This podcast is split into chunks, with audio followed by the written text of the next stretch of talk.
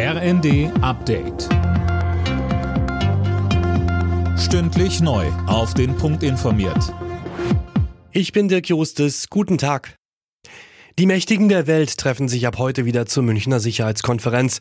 Zu besprechen gibt es einiges. Der Ukraine-Krieg, der Nahostkonflikt, aber auch der Schutz vor Klimakatastrophen kommen auf die Agenda. Die Polizei wird mit tausenden Beamten im Einsatz sein, um die Konferenz abzusichern.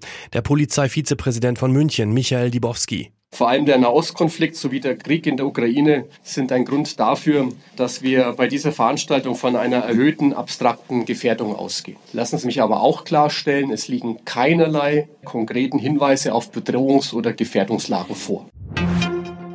Der ukrainische Präsident Zelensky kommt heute nach Berlin. Er wird mit Kanzler Scholz über weitere Hilfen für sein Land sprechen. Außerdem steht für Zelensky ein Besuch in Paris an.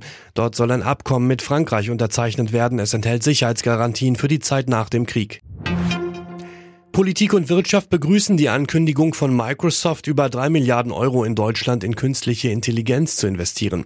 Sönke Röhling als einer der ersten hat sich Kanzler Scholz zu Wort gemeldet. Herr Scholz wertet die Investition als Erfolg für den Wirtschaftsstandort Deutschland und NRW-Ministerpräsident Wüst spricht von einem Beitrag zum Strukturwandel im Rheinischen Revier. In seinem Land will Microsoft einen großen Teil des Geldes investieren, unter anderem in neue Rechenzentren.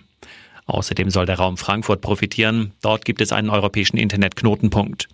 Auch die IG Metall- und Wirtschaftsexperten sprechen von einem Erfolg und einer Bestätigung für die Innovationskraft in Deutschland.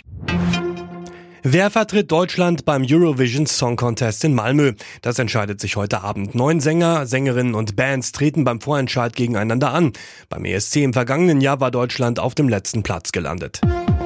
Alle Nachrichten auf rnd.de